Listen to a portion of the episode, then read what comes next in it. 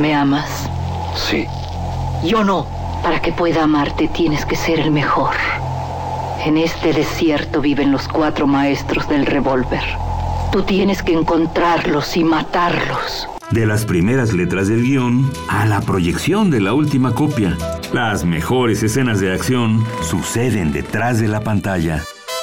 Porque ahí donde ves yo antes era rico de a madre. ¿A poco? Nomás que, hijo, no veas que me gasté la feria. Una parte, la neta, me la gasté parrandas, desmadre, viejas, pedo.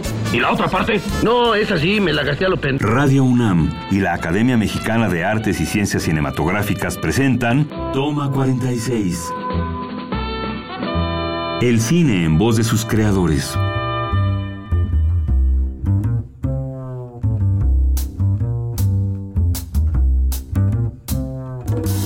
Hola, soy Adriana Castillo, secretaria técnica de la Academia Mexicana de Cine. Está hoy con nosotros Carlos Carrera, director. Estudió en el Centro de Capacitación Cinematográfica. La Mujer de Benjamín es su primer película, la cual le valió el Ariel en 1992 a Mejor Ópera Prima. Su cortometraje de animación, El Héroe, obtuvo un Ariel y la Palma de Oro en el Festival de Cine de Cannes. Dirigió El Crimen del Padre Amaro, una de las películas mexicanas más vistas, ganadora de tres Arieles. Carlos, un gusto tenerte en Toma 46. Pues gracias, Adriana. Pues bienvenido y cuéntanos, vámonos desde el origen para el Desde el presente. principio. Desde el principio. ¿Cómo llegaste al cine? Llegué sin deseando mucho hacer cine y sin saber cómo le hacía uno para hacer cine. Desde muy joven, bueno, desde niño empecé haciendo películas de animación en Super 8 y, y pues con unas ganas de hacer cine muy definidas, ¿no? No, no sabía probablemente iba a ser un hobby nada más, ¿no? Veía como muy lejana la posibilidad de dedicarme a hacer cine de verdad. Y bueno, pues fueron pasando los años y pues ya vi que había formas escolares de irse acercando a hacer cine. Primero estudié comunicación en la Universidad Iberoamericana y después eh, inmediatamente, casi pues así al, al mismo tiempo, este, en el Centro de Capacitación Cinematográfica, la carrera de dirección cinematográfica. Y eh, tuve muy buena suerte desde el principio porque, digo, además de- de hay mucha gente que estudia cine y de repente hubo varias coincidencias que me permitieron, por ejemplo, hacer mi ópera prima. El primer año del concurso de óperas primas en el CCC fue el año anterior que se hizo la película de Busy Cortés, El secreto de Romelia, y el segundo año, cuando yo ya estaba listo para hacer mi tesis, ya se institucionalizó para recién egresados de la escuela, entonces ya calificaba yo, se me, digo, me recibí con mis ejercicios de la escuela, y casi, casi terminando la carrera, o antes de terminar la carrera, ya estaba haciendo mi primer largometraje. Entonces fue increíble. Y luego ya la suerte se acabó, pues. Luego ya, ya vino la realidad y la severidad de la vida del cine industrial, profesional y a Y veces monetario. moneta- monetario y a veces condicionado por la burocracia y los cambios de humor de, de las autoridades culturales y, y, este y bueno y también pues la, la- la recepción y las modas del cine.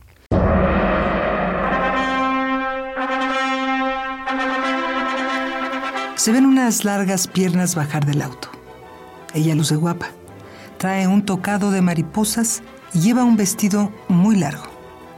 Se acerca a la puerta de la capilla y entra. Se le llama punto de vista objetivo a la manera de filmar en la cual el público observa los sucesos a través de los ojos de un observador no visible como si estuviera espiando. En él, los personajes filmados no están conscientes de la presencia de la cámara y jamás miran hacia el lente. Bajo del carro y veo mis zapatillas blancas en la acera. Apenas puedo caminar con el vestido. Abro la enorme puerta de madera de la iglesia. En el interior, nadie voltea hacia mí. Tampoco escucho la marcha nupcial. El punto de vista subjetivo es una filmación hecha desde un enfoque personal, en el cual la audiencia participa en la acción de la pantalla como si fuera una experiencia propia. Esto quiere decir que quien ve la película observa los eventos como si fuera el personaje.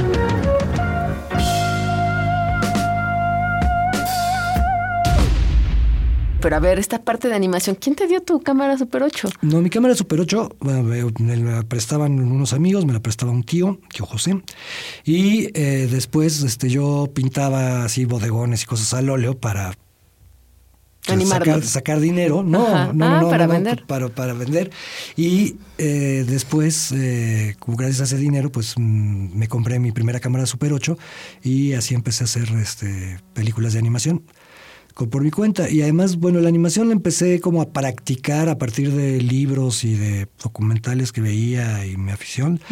y, y poco a poco pues fue, fui este, pues, aprendiendo más y probando y filmando y echando a perder rollitos de Super 8 hasta que más o menos ya aprendí a mover las, las imágenes y ya cuando empecé en la universidad luego me, me compré una cámara ahora de 16 milímetros y seguí haciendo mis cortometrajes de animación paralelos a los ejercicios escolares de ficción, digamos. Oye, y el dibujo, entonces, sin el dibujo no hubieses seguramente tenido esta facilidad. Sí, sí, para sí, la el dibujo de hecho tenía más facilidad como para el dibujo que como para la palabra, ¿no? Era como muy tímido y procuraba, o sea, procuraba encerrarme en, en estos cuadernos, En en, las en historias. estas historias. Y de hecho me cuesta mucho trabajo como la faceta de productor, de organizar a todo un equipo grande y realizar este pues todas las relaciones públicas que requiere hacer una película. Ujú. Oye, ¿cómo llegas al héroe? Este cortometraje de animación que es una historia que a nadie se nos ha olvidado. Un poco si nos quieres contar de qué se trata. Sí, es eh, la historia, bueno, de viajar en el metro y de tratar de expresar con dibujos un poco, eh, o traducir a imágenes, a rostros dibujados, como el estado de ánimo que se siente estar en el metro, y este, jugando con pues ciertas variables, pues esta, esta historia de este antihéroe bien intencionado, que al final, pues, este, pues resulta traicionado por una mujer que ha tomado una decisión muy radical. Curiosamente, este, este ejercicio era mi ¿Era guion. parte de, de la escuela? Sí, era, era el guion que propuse para el ejercicio de plano secuencia. Mi maestro de esa, esa- esa asignatura era José Luis García Gras y pues me dijo que pues básicamente que lo que implicaba a nivel de producción pues era imposible. ¿No? que era, era muy muy difícil que se realizara. Entonces guardé el, el guion de el guion de El héroe y eh, cuando el el- en, en el IMCINE, este, la, la subdirección de cortometraje empezó a, a producir cortometrajes. eh, propuse la idea al que entonces lo coordinaba, que era Pablo Baxt, y le gustó la idea de producir ese cortometraje. Y este y, y- y recién con el, este, esta, esta administración del IMCINE de los noventas cuando se empezó a hablar de un nuevo cine mexicano otra vez empezamos a o sea se empezaron a producir eh, cortometrajes de ficción. Y dentro de los cortometrajes de ficción hubo este cortometraje que era como muy inédito porque desde los ochentas no se hacían cortos de animación, De animación. en México. Que la Ni anécdota- animación en México. Por si no la han visto, es un anciano que está en las eh, andenes del metro Ajá. y ve que una jovencita se quiere se quiere suicidar. suicidar sí Y cuando lo va a detener, ella le dice idiota y y lo- además lo, lo acusa de que la está Sí, agrediendo. sí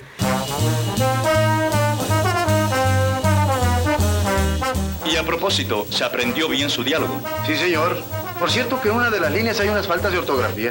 Escriben melocotón con Q y huevo con G. ¿Qué va? eso no importa, hombre, eso no importa. Sigue escuchando. Toma 46. Como lo va usted a decir y no lo van a leer, el público ni se da cuenta, ¿verdad? Claro, hombre, claro.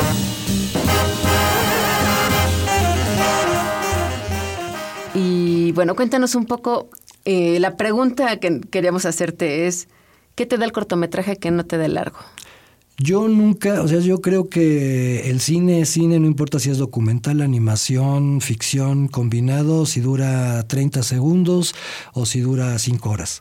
¿No? Lo, lo importante es que encuentres la forma de, de- de decirlo, ¿no? Sería como un poco de, ¿qué, qué es más padre, el cuento o la novela? Pues los dos son, Interesantes. son tienen Pero la técnica y la dinámica para que el cortometraje funcione. Sí, bueno, sí, sí, es una, una, una narración que tiene que ver más efectivamente con el cuento, ¿no? Es como una descripción corta y luego un final sorpresivo que tiene tiene poco que ver con la estructura de actos de, de, de un largometraje, pero o sea, se puede contar lo mismo y puede ser igual de intenso un corto que un, que un largo.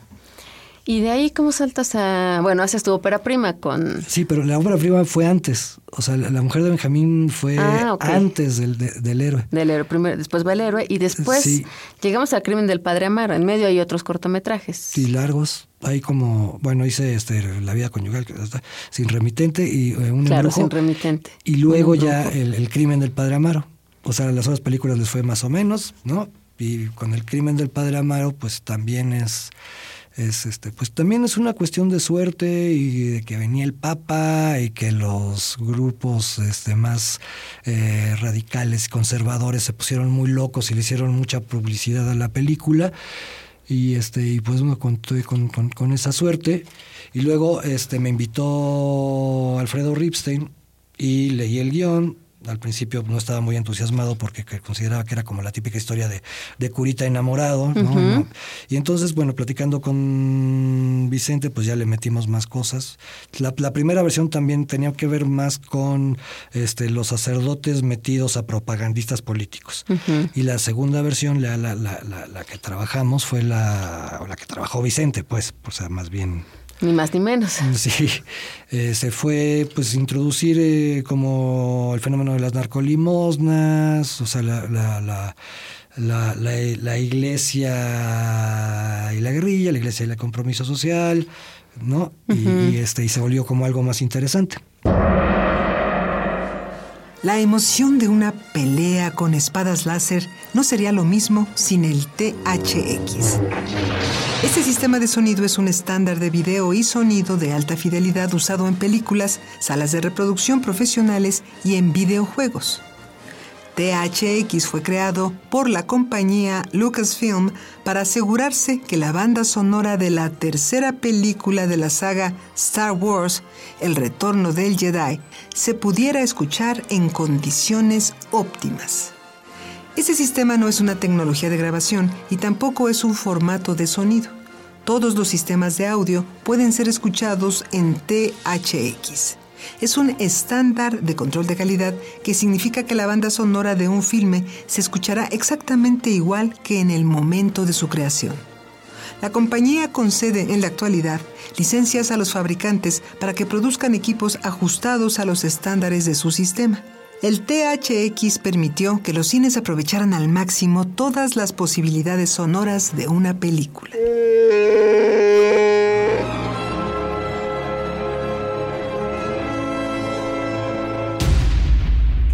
El, el casting, ¿cómo lo trabajaste? Porque es muy característico. Creo que Sí, es un elemento soporte muy... sí, sí, sí, el casting pues fue con Claudia Becker, quien hacía casi todos los castings de la, de, de la época, finales de los 90, principios de los 2000 Y eh, pues había como varias opciones para el, el Padre Amaro y a mí me interesaba que, o sea, me, me- me gustaba cómo trabajaba Gael y aunque estaba muy joven como para el personaje, pues, ¿Qué edad tenía en ese entonces? tenía 24, 20, o sea, sí, yo- Joven. joven, sí, o sea, joven para un sacerdote ya recibido. O sea, ten- entonces ya es- eso sucede como a los 29, más cerca de los 30.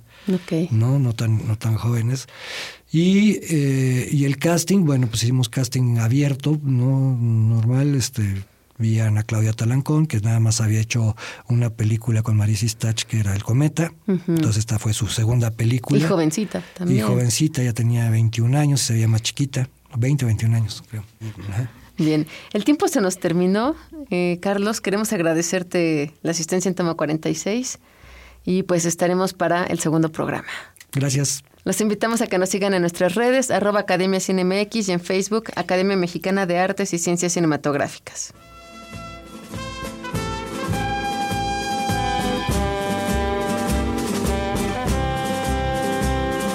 Acabas de escuchar Toma 46, una producción de Radio UNAM y la Academia Mexicana de Artes y Ciencias Cinematográficas.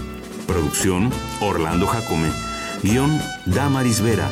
Operación Francisco Mejía.